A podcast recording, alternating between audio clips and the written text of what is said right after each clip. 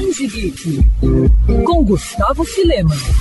Um dos principais jogos lançados pela Sony em 2022, Gran Turismo 7 marca a celebração dos 25 anos da franquia, que segue atravessando diferentes gerações, com carros e corridas de tirar o fôlego. E como forma de celebrar ainda mais a data, a cidade de São Paulo foi tomada no início de agosto por um evento especial. Zerando a cidade fez com que famosos pontos da cidade se tornassem palco de uma eletrizante corrida. No vídeo divulgado pela PlayStation, carros icônicos do jogo aquecem os motores e pisam no acelerador em em tradicionais locais de São Paulo, como a Praça Charles Miller, a Avenida Paulista e a Ponte Estaiada. O filme termina com ultrapassagens empolgantes e simulando uma disputa real, inclusive exibindo gráficos de velocidade e desempenho dos pilotos.